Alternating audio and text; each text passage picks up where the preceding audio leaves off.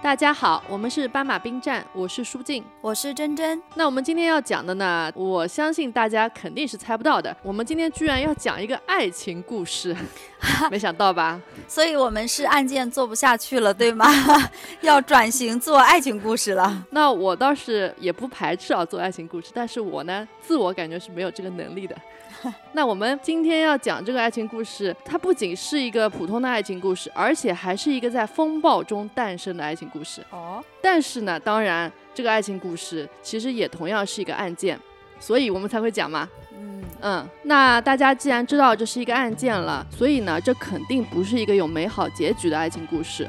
这个故事呢，以发生在美国新奥尔良市最残酷、最无法解释的谋杀和自杀事件结束了。那我自己其实还挺喜欢这个案件的，因为这个案件里面呢，它没有那种变态、毫无人性的杀人犯，有的呢只是两个心灵破碎的人。他们的前半生的经历呢，一定程度上导致了他们最终的悲惨结局。那同时呢，虽然这是一个案件啊，那同样也是一个非常浪漫的故事。那希望我说到这里，已经能够勾起大家的好奇心了。好，就让我们开始今天的案件。那现在呢，就让我们先回到二零零六年的新奥尔良市。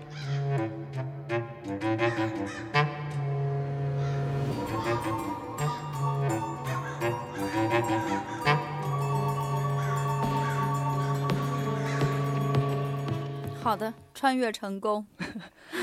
好，时间来到二零零六年的十月十七日晚上八点三十分，警察们被叫到了新奥尔良的 Omni 皇家酒店。警察接到电话说啊，有人呢在酒店里面跳楼自杀了。这个自杀的人是从酒店的五楼的屋顶掉了下来，他重重的摔在了酒店停车场的柏油路上，他当场死亡了。那随即呢，警方就确认这个死者是二十八岁的 Zachary Bowen。那我后面就叫小克。好，那这看似是一个普通的自杀现场，一个二十八岁的男人他决定自杀，但是让警察没有想到的是，这仅仅是这个案件的一个开始。他们后面将发生的事情呢，成为了新奥尔良有史以来最可怕的犯罪现场之一。警察们呢，在小克的口袋里发现了一张纸条，纸条上的内容让警察们简直不敢相信自己的眼睛。那我这里来说一下这个纸条上面的内容是怎么写的。嗯，纸条上面是这么说的：“这不是偶然的，我不得不因为我的所作所为而结束我自己的生命。如果你们派一辆巡逻车到 Rampart 路的八二六号，你们呢会发现我的女朋友 Eddie 被肢解的尸块。我把尸块放在烤箱里、在锅里，还有冰箱里都有。你们还会发现有我写下的带有我名字的供词。我的名字叫做 Zach Bowen，Zach 就是 Zachary 的缩写哈。嗯，我很害怕，但是我害怕的不是我冷静的掐死了我爱了一年半的女人，然后我亵渎了她的身体。我害怕的是呢，我竟然做了这么可怕的事，但是却完全没有悔恨。我其实一直知道我是一个多么可怕的人。在自杀前，我辞掉了我的工作，花掉了最后让我快乐的一千五百美元。所以呢，这就是我在人生最后做的事情。好吃的东西、好的毒品、好的脱衣舞娘，以及我遇到的任何让我放松的事情。我没有联系任何我的家人，他们呢可能会为此震惊。我最后度过了一段美好的时光，现在是时候结束这一切了。哇，这个我就很想知道发生了什么。哎，他居然把他的女朋友杀了，并且还肢解了，然后他又写下了一份供词，到底是发生了什么？对，警察也跟你有同样的想法，他们也一时间无法确定这个纸条上写的到底是真是假，因为纸条上描述的内容实在是太可怕了。但是，即使是新奥尔良警局最有经验的警探，也没有对在这个地址里他们即将发现的东西做好准备。好，那我这里要卖个关子啊，让我们暂停一下案件，我们照旧呢，先来看看小克的生平。嗯。小克他出生于一九七八年的五月十五日，他是一个金牛座。他出生于加利福尼亚州的贝克斯菲尔德。他爸爸妈妈呢有两个儿子，他呢是其中比较小的那个。他出生的时代是美国的嬉皮士时代，当时的家中呢到处都是嬉皮士。小克的爸爸 Jack 也是个嬉皮士，所以呢，在小克稍微长大一点之后，就像很多的嬉皮士一样。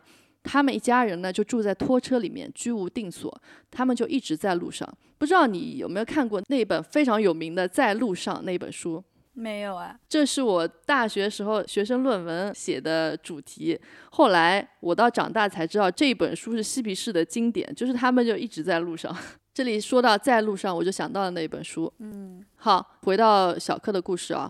后来呢，他们一家人呢就到了北华盛顿州，算是稍微安顿了下来。但是小克的爸爸还是过着那种非常自由奔放的嬉皮生活，他一天到晚去参加派对，喝很多很多的酒。但是小克的妈妈 Lori 就受不了这样的生活了，她想让孩子们生活在比较安定的环境中，嗯，这样才可以健健康康的长大嘛，对吧？对。他呢也不想小克和他的哥哥以这样子的爸爸为榜样，所以在小克和他哥哥十几岁的时候呢，Lori 就离开了他们的爸爸 Jack。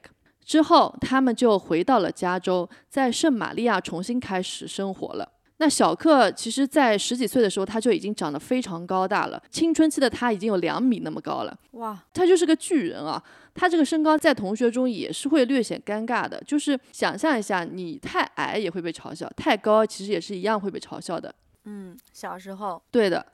不过呢，幸好呢，小克啊，他不是那种傻高傻高的大高个儿，他的脸其实是帅哥脸。我我之后也会把小克的照片放到我们的 show notes 里面，大家也来看一看啊，是不是你们心目中的帅哥？好的，我第一个来看。其实我觉得他有点像那个《珍珠港》里面那个男星，好像叫 Ashton Kutcher，我忘了他名字，反正《珍珠港》里面那个男主角。嗯，你等会儿也看一下哈。好。不仅如此呢，小克呢，他还是一个很有幽默感的人，所以整体来说，他在学校里面还算是一个挺受欢迎的人。他很喜欢呢扮丑来逗同学笑。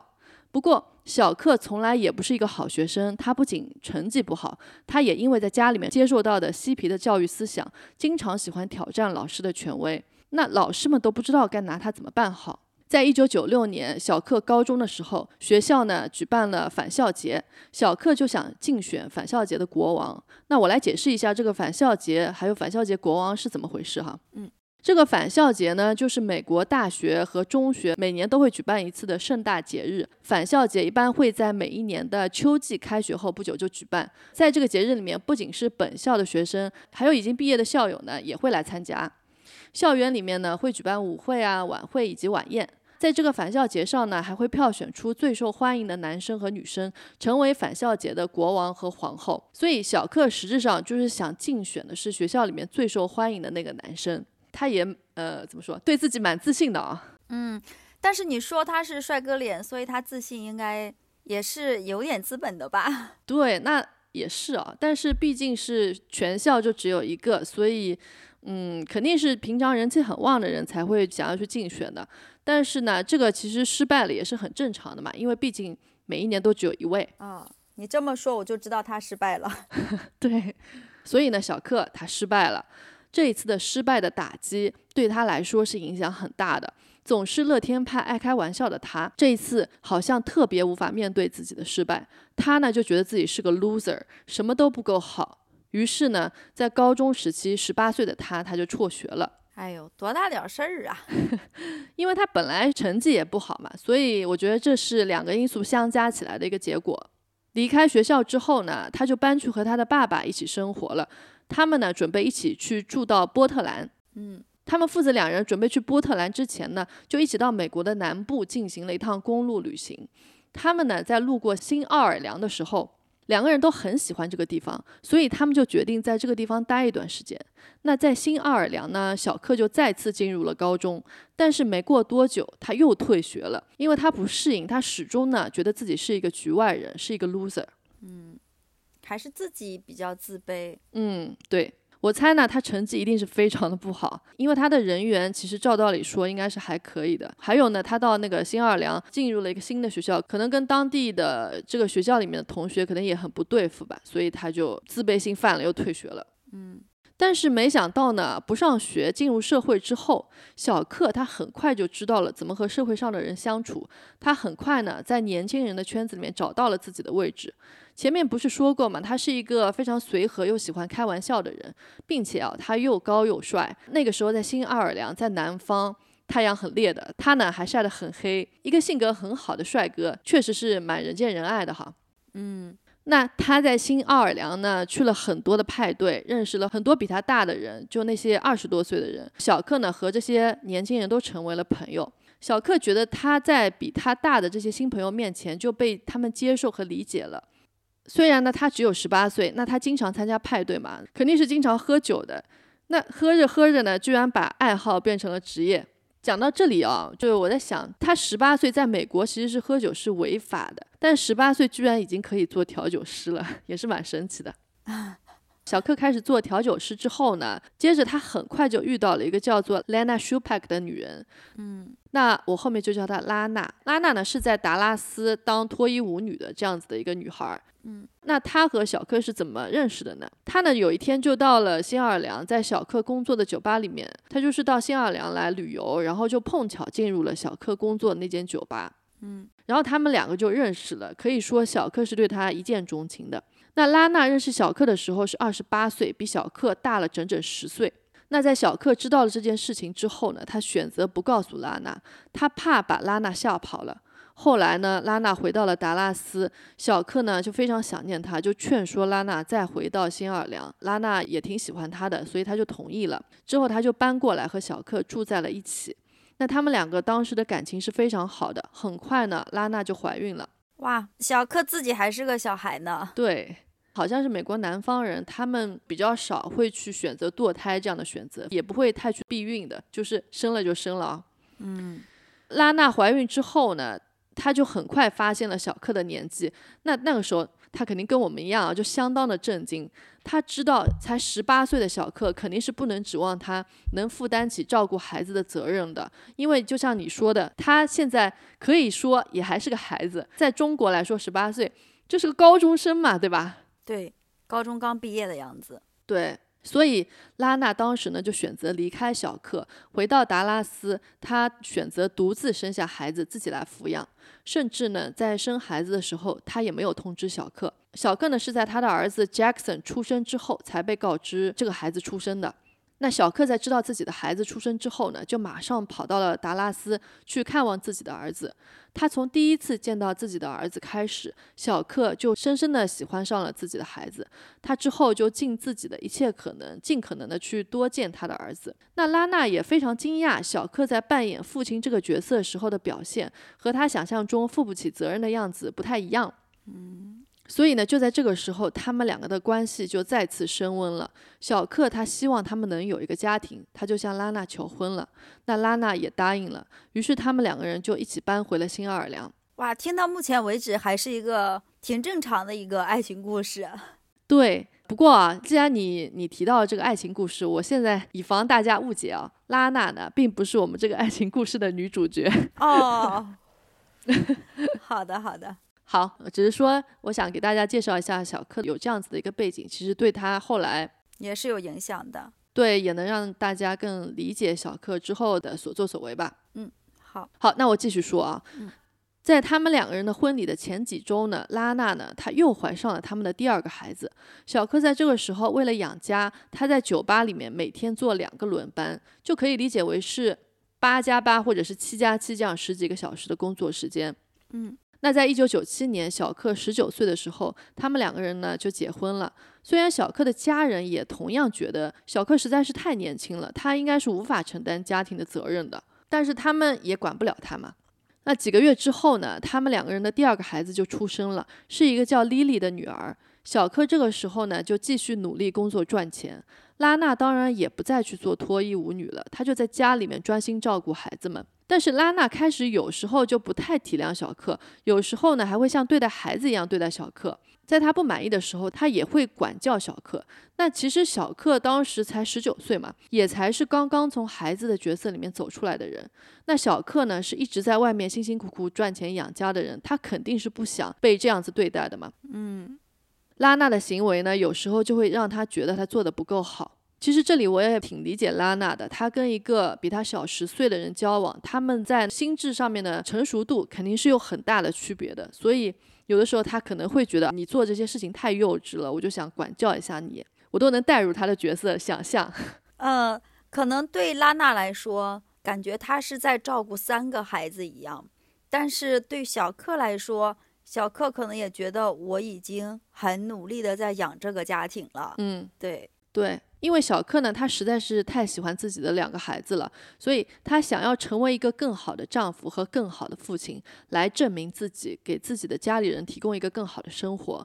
于是呢，这个时候小克呢，他就决定去参加和高中毕业考试相等的一个考试。最终呢，他得到了一个普通教育的证书，也就是说，他之前是没有高中毕业的嘛。他参加了这个考试呢，就等于拿到了一个高中毕业的证书。嗯，那他拿到这个证书之后要干什么呢？他呢就选择去参军了，因为参军能比他现在的工作赚更多的钱。嗯，所以还是蛮有上进心的。对，这个时候的小克其实是非常有上进心的。嗯，而且其实像他这样，我觉得当时确实是也没有更好的一个选择。参军呢，又可以赚得多，又可以像他这样学历比较低的人选择去做的一件事情吧，确实是还是挺有上进心，也蛮有责任感的。嗯，那小克不是一直以来都生活在一个嬉皮士的自由奔放的这样的一个环境中吗？但是没想到呢，他在纪律严谨的军队里面，他居然是非常受欢迎的。他和他的同僚们关系都很好，这对小克来说是意义重大的，因为他不是经常觉得自己是一个局外人，还是一个 loser 吗？那在他的一生中呢，他第一次觉得自己可能是可以有前途的。嗯，在二零零零年，小克被派到了德国驻军。他所在的部队呢，在德国的工作就是看守在德国的美国基地的安全。那这个工作听上去就是基本上完全没有什么危险的，等于说就是在他这个基地那边巡巡逻啊、看看家啊，就这样子就可以了。嗯，所以小克在这段时间里面，他其实觉得非常的开心，因为他驻军的地方不仅环境很好，而且各方面都过得非常开心。但是没想到好景不长，就在隔年，在二零零一年呢，他就被派到了科索沃打仗。哇，就突然间被调到了要去打仗的地方。嗯，我看到这里，我其实猜想，就是他被派到欧洲那边的驻军，就是为了在欧洲的边境，比如说中东啊，比如说那个或者中亚，一旦有战争的时候，那他们肯定是最先被派过去的人。那小柯那个时候其实有一个军中的好朋友，她是一个女兵，人家不应该是女兵吗？女兵是要去洗澡吗？对，我这个南方人发音不标准啊，女兵，好好笑。那我后面就加军中女性好友吧。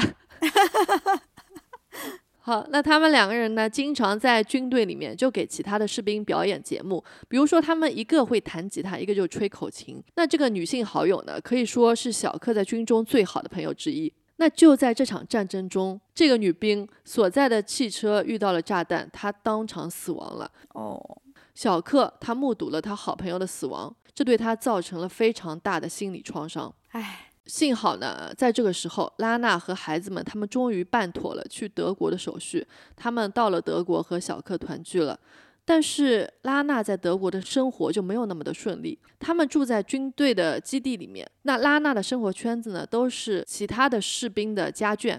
小克在拉娜还没有来的时候，他就做了一件让人很想 diss 他的事情，就是他把拉娜以前曾经是脱衣舞女这件事到处告诉了他的士兵朋友们，甚至呢还给他们看拉娜以前当脱衣舞女的照片。这很让人不可思议耶。就是啊。不知道怎么想的，但虽然呢，军队里面的朋友那些男生，他们其实不会怎么太在意的，而且他们看了拉娜性感的照片，其实也很喜欢，也不会说啊，我对拉娜你这个人会有什么意见。嗯，但问题就是呢，这些士兵的家属，他们就不是很欢迎一个曾经做过脱衣舞女的女人进入他们的社交圈里面了。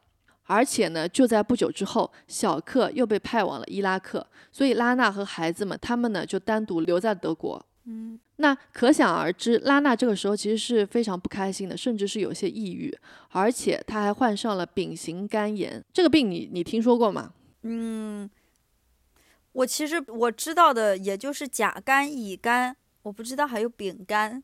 对，这也是我第一次听说这个病啊，所以我查了一下。呃，这个病呢是会发黄疸，还会出现恶心、食欲下降、全身无力、尿很黄啊、眼睛很黄这样子的症状。有的人严重的话呢，是会发展成肝硬化的。哦，那还蛮严重的。对，就像你说的，其实我们都听说过甲肝、乙肝嘛。嗯，那这个丙肝是怎么传播的呢？它的传播常见的呢是通过输血。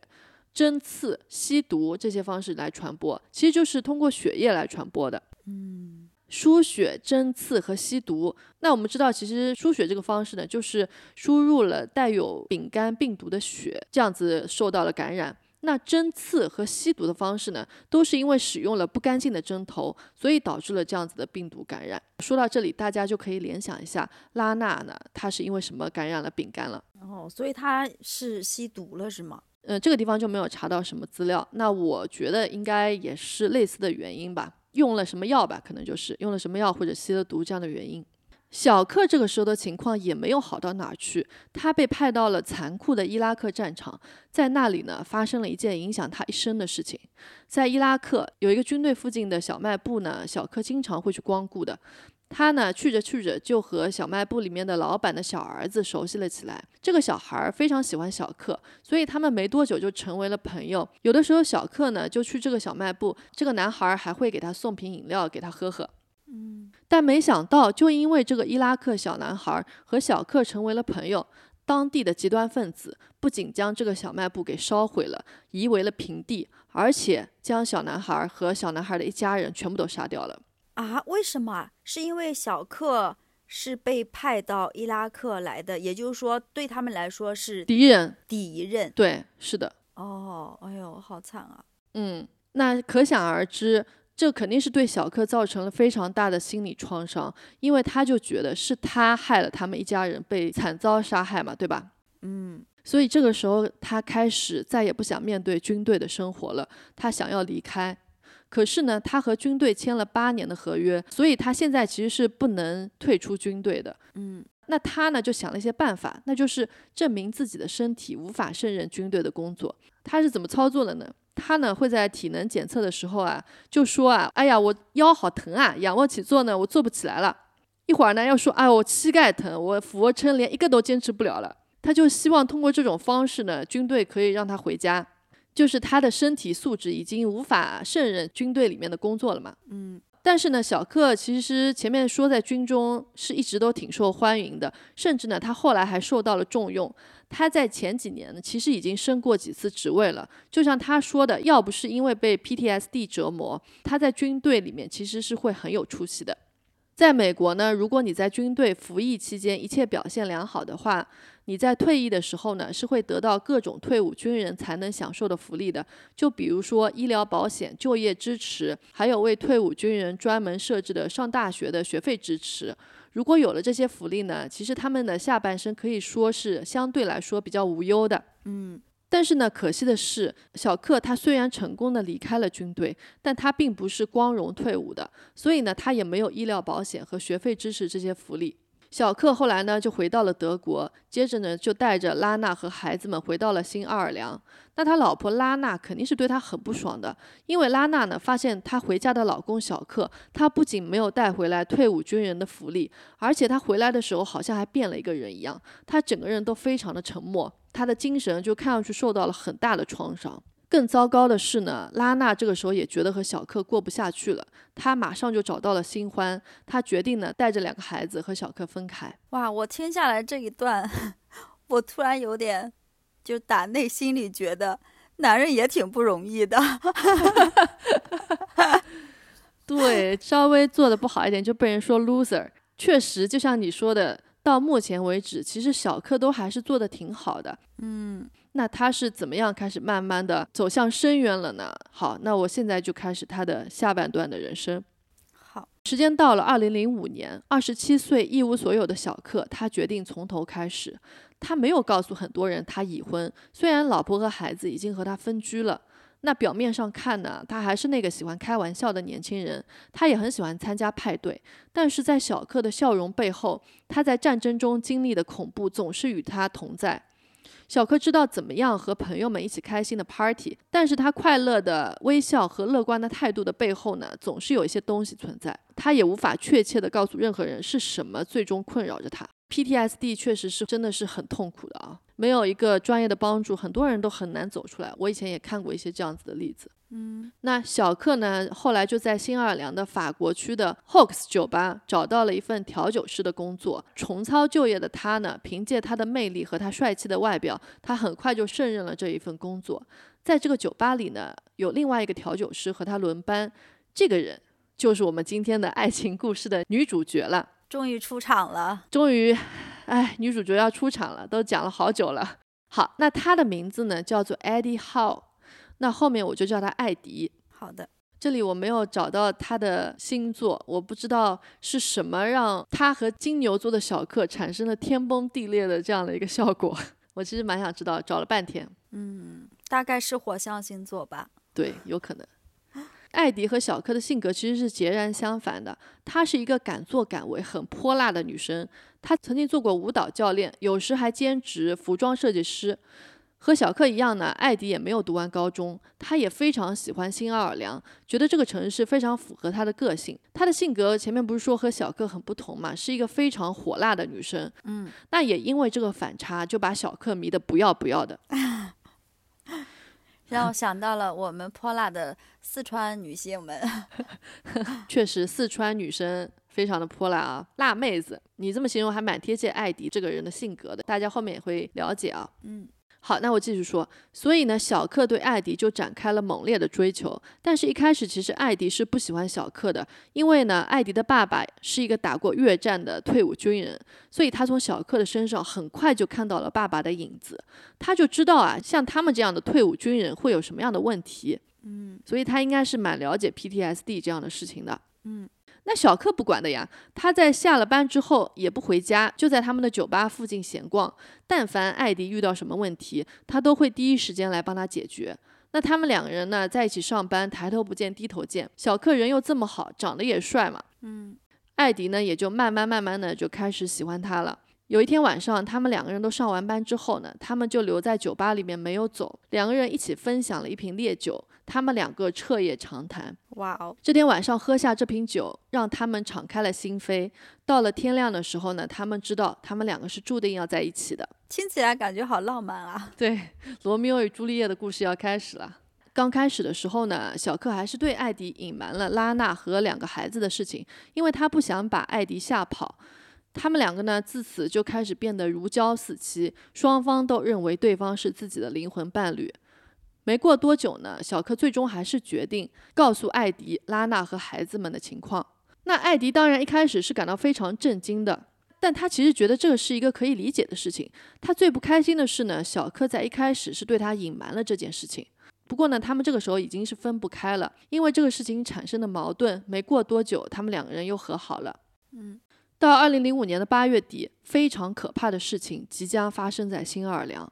五级飓风 Katrina 在八月中于巴哈马群岛附近生成，随后呢，在八月底登陆了墨西哥湾。飓风 Katrina 造成了在墨西哥湾旁的新奥尔良市百分之八十的地方被洪水淹没了。到现在为止啊。这个卡翠娜飓风都是美国历史上破坏力最大的飓风，也是死亡人数最多的飓风，至少有一千八百三十三人在这场灾难中丧生了。新奥尔良市当时啊，百分之八十的地方都被洪水淹没了。在八月底呢，美国政府要求新奥尔良的百万居民都要撤离新奥尔良，所以大部分的人就离开了新奥尔良，去别的地方避难了。但还是有小部分人，他们不愿意离开自己的家。这场灾难呢，导致了房屋被摧毁，城市的大部分地区被水淹没，有八十万人流离失所，整个城市呢都没有电或自来水。但是非常幸运的是呢，当时小克和艾迪居住的法国区就属于新奥尔良的高地，他们的家呢并没有被水淹没，他们两个人也选择没有离开新奥尔良市，决定留在自己的家里。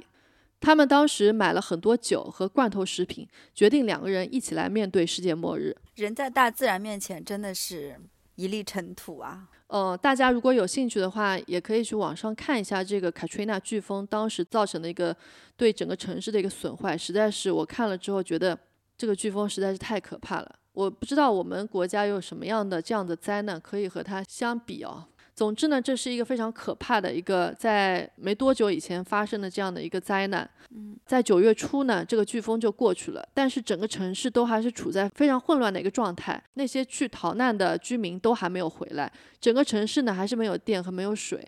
那小克和艾迪当时还一起上街呢，帮助留在法国区的其他留守居民，给他们食物，清理街道上的垃圾。嗯，他们呢还组织了街头烧烤和 party。那在一段时间里呢，新奥尔良就成为了一个无政府的地方。我幻想一下，我觉得很像是我们在电影里面看到过那种被丧尸毁灭的那种城市。仅剩下来的人呢，他们就会互相帮助，来分享有限的罐头食物。在没有水和没有电的情况下呢，他们就还会去附近的超市拿任何能找到的食物和物品。就确实是挺像世界末日的这样的一个感觉啊。嗯。你让我想起你刚刚说这个丧尸，让我想起了前几年看的那个，哎，叫什么？那个韩国的《王国》啊啊，《王国》对对对，嗯，《王国》对，像《王国》，还有那个 Brad Pitt 演的那个《Z Nation》Z 世代还是什么的，就是讲述被僵尸控制住的世界。嗯，这样的电影大家肯定看过啊，挺多的。好，那话说回来，小克和艾迪呢，甚至还会去喂养一些流浪猫和一些被主人遗弃的宠物。那他们其实一点都没有觉得城市被摧毁了是一件让人难过的事情。相反呢，他们两个人在这种无政府的情况下过得非常的开心。确实呢，他们也帮助了非常多的人。后来在灾难结束之后呢，他们两个甚至被写进了《纽约时报》的一篇文章里面。文章里面将他们两个人描述为坚持留在新奥尔良法国区的留守者。他们想要用一己之力保持这座城市独特而狂野的精神。应该在某种程度上，这个文章也是对小克的一种鼓励吧，因为他不是一直觉得自己是个 loser。嗯，对。其实我我从他们的角度去想，当时他们两个的生活，我觉得是我的话，我也会非常开心的，因为就好像两个人在对抗。以及帮助全世界一样，嗯，本来两个默默无闻的人，但是在这样子整个社会的秩序都不复存在的时候，他们好像来到了一个全新的地球，或者说其他的星球，完全重新开始。然后呢，也做了很多让自己开心、让别人开心的事情，确实是挺愉快的。嗯，然后以前的那些生活中的烦恼，在这样子的一个情况下，就全都不复存在了。嗯，而且我觉得两个人一起去做。这样的事情会让两个人的关系更亲密一点。对，所以这段时间里，可想而知，他们两个是非常的相亲相爱的。他们两个人呢，也沉浸在他们的幸福生活之中。这就好像他们是生活在另外一个星球上一样，他们不想梦醒，所以他们甚至都没有给自己的家人报平安。他们的家人都不知道他们在这场风暴中是死是活。那这个确实是有一些过分了啊。对。所以，当拉娜在红十字会的网站上输入小克的名字，想看看他是否在伤亡名单上，拉娜并没有找到他的名字。相反呢，拉娜搜到了小克和艾迪的那一篇文章，他们两个人在这篇文章里面还被拍了照片啊，两个人就看上去开心的要死。嗯，他们在这篇文章里面，他们在照片里面在法国区和邻居们一起烧烤和 party。那拉娜看到这篇文章就气得要死。所有这些都发生在当拉娜和孩子们非常无助地待在收容所里面，后来还被疏散到了德州。所以拉娜就决定，她无法原谅小克，因为他完全没有在管自己和孩子们的死活。这其实侧面也确实证明了小克是缺乏责任感的。对他都已经忘了自己的老婆孩子了。对你说他不关心拉拉就算了，但是自己的孩子他不可能不管的。你们过得好不好，在这场灾难中你们怎么样，有没有受伤，这些他都没有管。我觉得确实这也能体现他的个性啊。嗯，但慢慢的呢，在灾难结束之后，紧急服务队就进入了新奥尔良，被疏散的人们也慢慢的返回了家里，城市呢开始被清理，倒塌的房屋开始重建。这座城市开始走向了正常化，但是呢，反而就在这个时候，小克和艾迪之间的关系却渐渐的开始崩塌了。他们会对随意的一件事情都发生争论。最讽刺的是，反而在最混乱的状态下，他们两个的关系倒是处于最佳状态。但随着他们以前的生活回到了正轨，他们的关系反而陷入了混乱。嗯，其实我觉得某种程度上也可以理解，因为，呃，在很混乱的时候，他们两个人就觉得。大家好像都是一样的，整个世界都乱七八糟的，嗯，但是反而在这个时候，可能这两个人怎么说呢？就是被加粗，而且还高亮了。嗯，但是当一切都回入正轨的时候，这两个人就又开始变成了，呃，我们平常所说的这种默默无闻吧。可能随着这个，他们也开始有矛盾，又觉得就是我看你也不对，你看我也不对。对，另外一方面呢，我还觉得就是在灾难中，他们是没有一些正常社会中的一些社会压力存在的，对，所以也就没有鸡毛蒜皮。嗯，其实他们两个人是无法一起面对现实的，我是这样觉得啊。对，后来呢，小克就在一家杂货店找到了一份工作，艾迪呢，在一家名为 The Spotted Cat，就是有斑纹的猫这样子一个名字的一家酒吧里面找到了一份调酒师的工作。这个时候，他们两个呢，不仅互相辱骂，还经常打架。他们会分手又和好，反反复复。他们两个人呢，酒也开始喝得越来越多，还开始吸食可卡因。他们喝的越多，就打的也越多。而且呢，因为他们两人都长得蛮好看的，所以呢，经常会吸引异性，这让他们两人又疯狂的产生妒忌和占有欲。艾迪在酒吧里面担任调酒师的时候，他会用跳舞来招揽客人。男人嘛，都很喜欢看他跳舞的。然后呢，有的时候还可以跟他调调情这样子。那艾迪其实自己也挺喜欢这种被人关注的感觉。而且呢，他跳舞还可以获得更多的小费，所以他其实经常这样子做。那当然，小克肯定是一点也不喜欢他这种做法的。他非常生气，为了报复艾迪，他会去脱衣舞俱乐部和其他女生鬼混。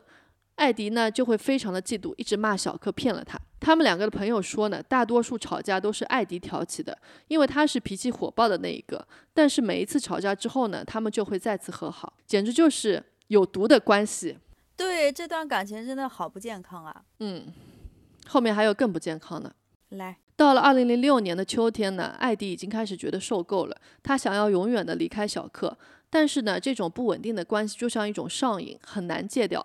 而且他们两个都有很强的个性，也非常知道说出哪一句话是最能伤害到对方的。有一天晚上呢，艾迪和小克在家里面边喝酒边玩游戏，玩着玩着，突然因为一些小事吵了起来。这天晚上，小克第一次把艾迪打倒在了地上。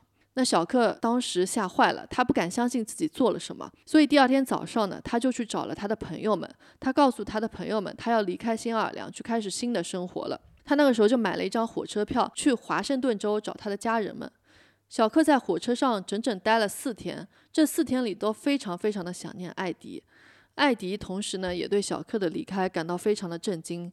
大部分分开的时间，他都在哭。嗯，你刚刚说到这两个人在吵架的时候都。非常知道说出来什么样的话最能伤害对方。我突然觉得这两个人肯定都是金牛座，因为金牛座太擅长干这种事儿了。你这个是以自己的经验来出发的，是吧？我就是金牛座呀。小克到了波特兰跟他爸爸待了几周之后，他就开始后悔了。他觉得自己做出了错误的决定，他不想离开艾迪。那个时候两人就经常的打电话。最终呢，小克还是决定回到新奥尔良。小克回来的最初几天里面，这对情侣就重归于好了，又再次如胶似漆。但是呢，当生活慢慢的恢复正常之后，他们一样有账单要支付，以前的那些不良的生活习惯就又回来了。他们又开始疯狂的喝酒，疯狂的吵架和打架。这个时候呢，连他们的朋友都不想和他们玩了，因为没有人会喜欢和总是吵架的情侣一起玩，对吧？嗯。共同的朋友们也不想在他们其中站队，所以就干脆不和他们见面了。这是蛮烦的，朋友也看不下去了。对，当小克不工作的时候呢，他就整天待在艾迪的酒吧监视他，偷听他和男性顾客的对话。艾迪要他不要这么做，给他一些空间。小克就说：“如果我不能拥有你，那没有人可以。”哇，你这句话就奠定了，就是你前面讲的他把他碎尸了的基础了。对他们俩的关系呢，这个时候已经开始走向极端了。畸形，嗯嗯，他们两个那个时候开始就因为关系太差，其实已经经常不住在一起了。小柯经常会住在他的朋友那里来躲避和艾迪吵架。没想到呢，这个时候小克他居然突然，我真的也不敢相信啊，他突然开始和一个男人约会。哦。他的朋友们都非常的惊讶，小克和朋友们承认了，他其实是一个双性恋，离了个大谱。哇，他真的是双性恋吗？还是他是故意这样来气艾迪的？我觉得应该不是吧，他应该真的是双性恋，他只不过自己也不愿意承认。嗯嗯，我觉得是这样，但也死无对证了嘛，对吧？嗯。那艾迪听到这件事情之后，当然是非常非常的震惊，也非常非常的生气。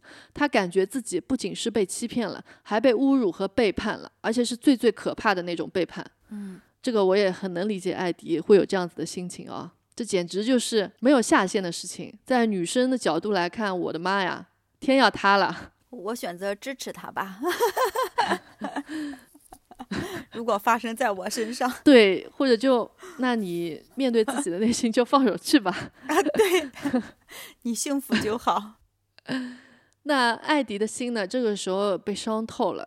他这个时候只是和小克说：“你实在是做的太过分了，你必须用钱来补偿我。”小克呢，从朋友们和艾迪那里感受到了他在青春期时候就感受到的他对自己的失望。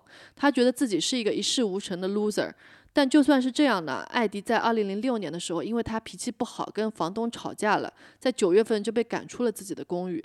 他这个时候还是去选择求助小克收留自己。嗯，于是他们两个人就又重归于好，搬进了一栋一楼是一家巫毒女巫的寺庙的这样子的一个楼里面。什么是巫毒？就理解为。一个女巫祭祀用的这样子的一个寺庙，嗯，这其实是一个新奥尔良当地一个旅游景点。这个寺庙在这个地方存在已经有几十年了，嗯，所以呢，他们两个呢就在这个寺庙的二楼租下了一栋公寓。不过他们两个其实和这个寺庙当然是没有什么关系的。这一次呢，艾迪背着小克，只以他的名义和房东签了租约，目的是呢，在付完两个月的押金之后。艾迪呢就有办法把小克赶出去了，因为这个钱是小克付的 啊！哇，他就是想报复小克。这个反转来的有点快。嗯，那当小克发现了这件事情的时候呢，他就打电话给房东，想要把自己的名字加进去，但是房东也没有什么办法，房东肯定也不想管这件事情，你们自己去搞搞清楚嘛，对吧？嗯，但是小克呢意识到艾迪已经计划好了整件事情，并准备把他赶走。付完这个押金之后呢，他其实已经没有什么存款了。如果他被赶出去，他很快就会无家可归。二零零六年的十月四日，他们两个在房东面前最后一次为这个事情争吵。房东建议他们两个私下解决这个问题，小克就说他们会的。之后再也没有人见过艾迪了。艾迪的酒吧老板 Ura Jones 第二天给艾迪打了很多次电话，艾迪都没有接。那他就觉得很奇怪。同时呢，第二天小克一个人就到镇上的酒吧喝酒，他显得相当的兴奋，还花了比平时更多的钱。时间到了十月十六日，时间到了十月十六日，也就是别人最后一次见过艾迪的十二天之后。小克和一些朋友们出去玩，他呢看起来很快乐，也很正常，而且他还很慷慨的请朋友们喝酒。他那天甚至打电话给了前妻拉娜，说：“哎呀，今天是我们的结婚纪念日呢，如果你也在这儿，能和我一起玩就好了。”这挺奇怪的。嗯，这个时候，因为拉娜早就跟小克已经分手了呀。嗯，那拉娜就问小克：“艾迪呢？那他去哪了呀？”小克就说：“艾迪把我逼疯了，所以呢，我就把他赶出了城。”时间到了十月十七日，小克就来到前面提到过的 Omni 皇家酒店的屋顶酒吧，他开了一瓶酒。酒保呢还记得小克看起来坐立不安的样子，所以他还一直盯着小克，怕他不付钱就溜了。但显然当时的小克在思考的是其他一些事情。屋顶酒吧的监控显示，小克看上去很紧张的样子，手里呢拿着一瓶酒，向屋顶的边缘走过去，一会儿呢又走了回来。他看上去就像是还没有准备好是否要结束自己的生命。最后呢，他下定了决心，从楼顶上跳了下去。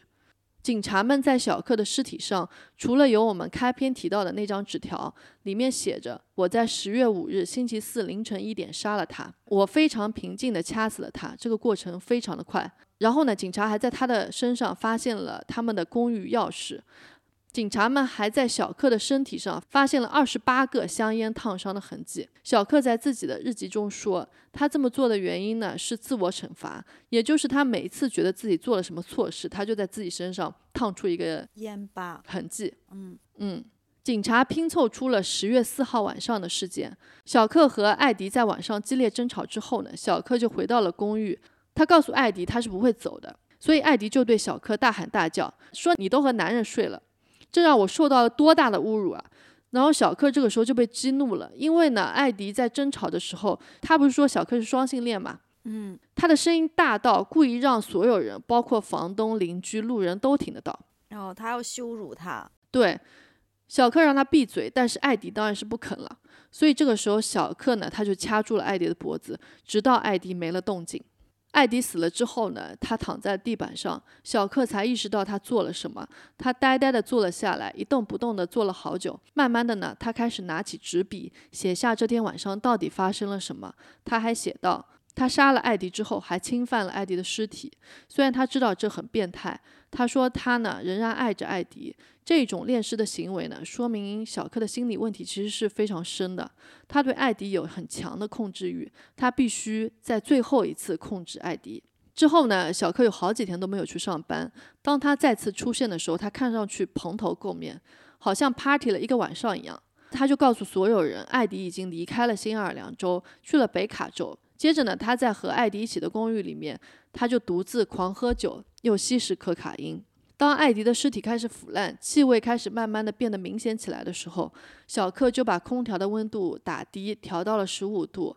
接着呢，把艾迪的尸体抱进了浴室里面，在浴缸里面，他用刀和钢锯肢解了艾迪的尸体。接着呢，他打扫了浴室，但其实呢，浴室里面也没有多少血，因为艾迪在被肢解的时候，其实已经死了一段时间了，血已经凝固了。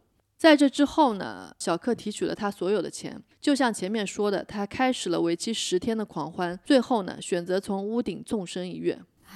好，那我们现在就来看看警察们到了艾迪和小克的公寓，他们发现了怎么样可怕的场景。嗯。他们的公寓呢，不仅仅是因为谋杀案才非常的杂乱，其实甚至在艾迪被杀之前，这间公寓也是非常的乱的。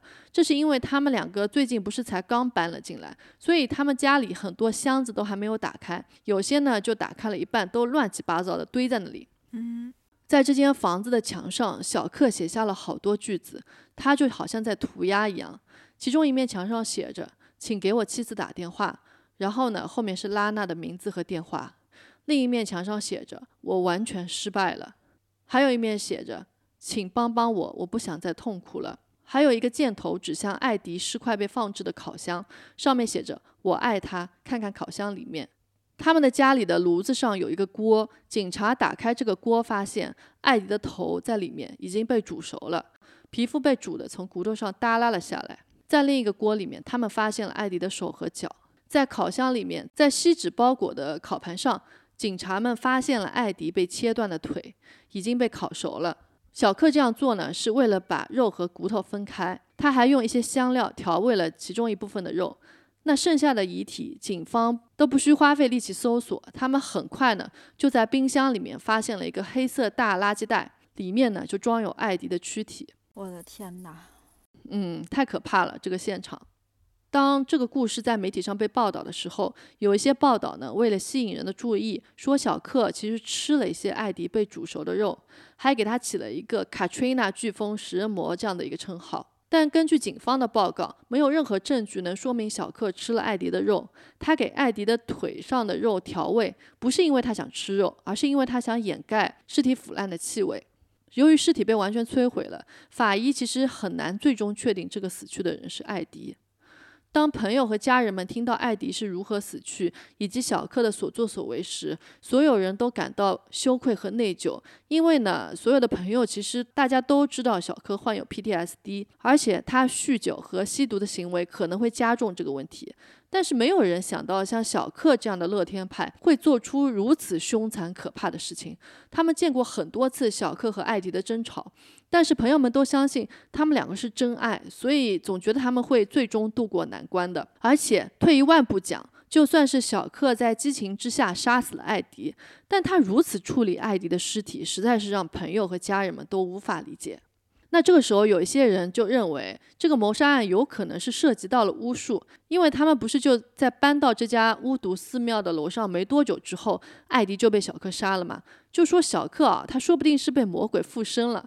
这样子来解释他犯下让人们都难以理解的可怕行为，但不过我觉得这个的话就是听听就好哈。对，在小克的自杀日记里面，他记录下了自己的失败。他说，他的朋友、军队、婚姻和爱情，所有的这一切里，都让他感觉自己是失败者。他说，我的希望永远在落空。当时艾迪知道了他是双性恋这件事的时候，艾迪要把他赶出家里，结束这一段关系。这件事情让他彻底崩溃了。他把自己多年对于社会和自己的愤怒都发泄在了艾迪身上，因为他发现艾迪从头到尾其实都不了解他。他在这件事情上又再次失败了。后来呢？据报道，这个房子还一直有奇怪的事情发生，就是 有鬼故事啊。比如说，没有电的时候，吊扇呢它自己会转动；还有人说呢，听到了奇怪的呻吟声；甚至有人说呢，能感觉到有灵体的存在。直到二零一六年的二月呢，一场火灾烧毁了这座楼的大部分建筑。因为这栋楼是一栋优秀历史建筑，所以之后又被原样重建了。那现在呢？这栋楼被另一个巫毒女祭司租赁下来了，把它造成了一个超自然现象的博物馆。如果你有机会去那里旅游的话啊，你还可以去参观小克和艾迪住过的那一间公寓。但是呢，虽然公寓是被原样还原了，但是小克和艾迪的故事以及他们疯狂的爱情故事已经消逝了，只存在朋友和家人们的心中。好，我的案件讲完了。哇！就是听完，其实我觉得这个案子蛮精彩的。对我也觉得蛮精彩的。嗯嗯，听了这个案子，我我不知道应该要表达什么样的感情啊。就是一方面，我觉得小克他杀人了，而且用这么残酷的手段；但另一个，我其实觉得这两个人都挺可怜的，尤其是小克，其实他也是嗯挺可怜的一个人。而且，嗯，确实，就是呃，就像他们经常吵架，然后他的朋友们会觉得，哎呀，他们可能吵一吵就好了，他们两个是真爱。呃，其实我觉得我也愿意相信他们两个是真爱。他们肯定是真爱。对，但真的不是真爱就适合一直这样在一起的。他们两个就是，嗯，已经是一个很不健康的关系了，就不一定，就他们已经不适合在一起了。哎。对他们两个的性格，就是我觉得他们两个人都是，嗯，心理很有问题的两个人。他们两个人在一起呢，就是让这种心理不健康更加加重了。然后呢，又像上瘾一样，很难摆脱这种两个人在一起伤害对方的感觉。然后。才导致就是小克以前积压下来的这么多像 PTSD 啊，还有年少时的创伤等等，所有东西都激发出来，甚至让他就是在深渊里面越陷越深，才最终导致了这样子的可怕后果。但小克，我相信他绝对是知道他做的事情是错误的。当然，他最后也自杀了嘛，对吧？嗯，甚至其实我觉得他会不会已经稍微有一点点的精神分裂了，因为他，我相信他可能在。杀完艾迪之后，脑子里好像就是有两个人在打架一样。嗯，有一个是在想着对不起，另外一个就是想着，哎，我对不起你，我也要去死了。嗯，然后另外一个是还在挣扎，想要有一线生机的，就就是他想说有没有人可以帮帮我，我不想再这么痛苦了，因为他一直在遭受痛苦。对，而且他，哎，说到这儿，而且他就是在杀完。艾迪之后，狂欢的那十天 有点让我想起来，我就我们两个最近在看的那个《繁花》，有可能你还没有看到啊？对，就是在就是在男主就胡歌啦，就是在胡歌跟那个呃呃跟唐嫣的某一段，我也不剧透了啊，在某一件事情发生之后，胡歌的那个反应就也蛮像的。嗯，所以我觉得，嗯，哎，小克其实也。确实没看到，不知道你在说什么。会看到的，不过不要剧透比较好。嗯，对，哎，好，嗯，我觉得这个故事吧，就是非常非常的戏剧化，而且还加上他们两人在那个 Katrina 飓风发生的时候，两个人那种就是末日恋人这样子的一个感觉，确实是极致的浪漫，但是最终呢，又落向了这样子非常非常悲惨的一个结局。嗯，这个故事我。我看到我就很喜欢，想跟大家分享啊！希望大家呢也能在自己的生活当中注意到、留意到，如果有任何这样子毒的关系的时候，能够尽快抽身，也算是听个案子，也能有一个警示啊。嗯，好，那我们今天的故事就到这里结束吧。谢谢大家，希望大家还喜欢我们今天的案件。好，我们下次见吧，拜拜。我们下期见，拜拜。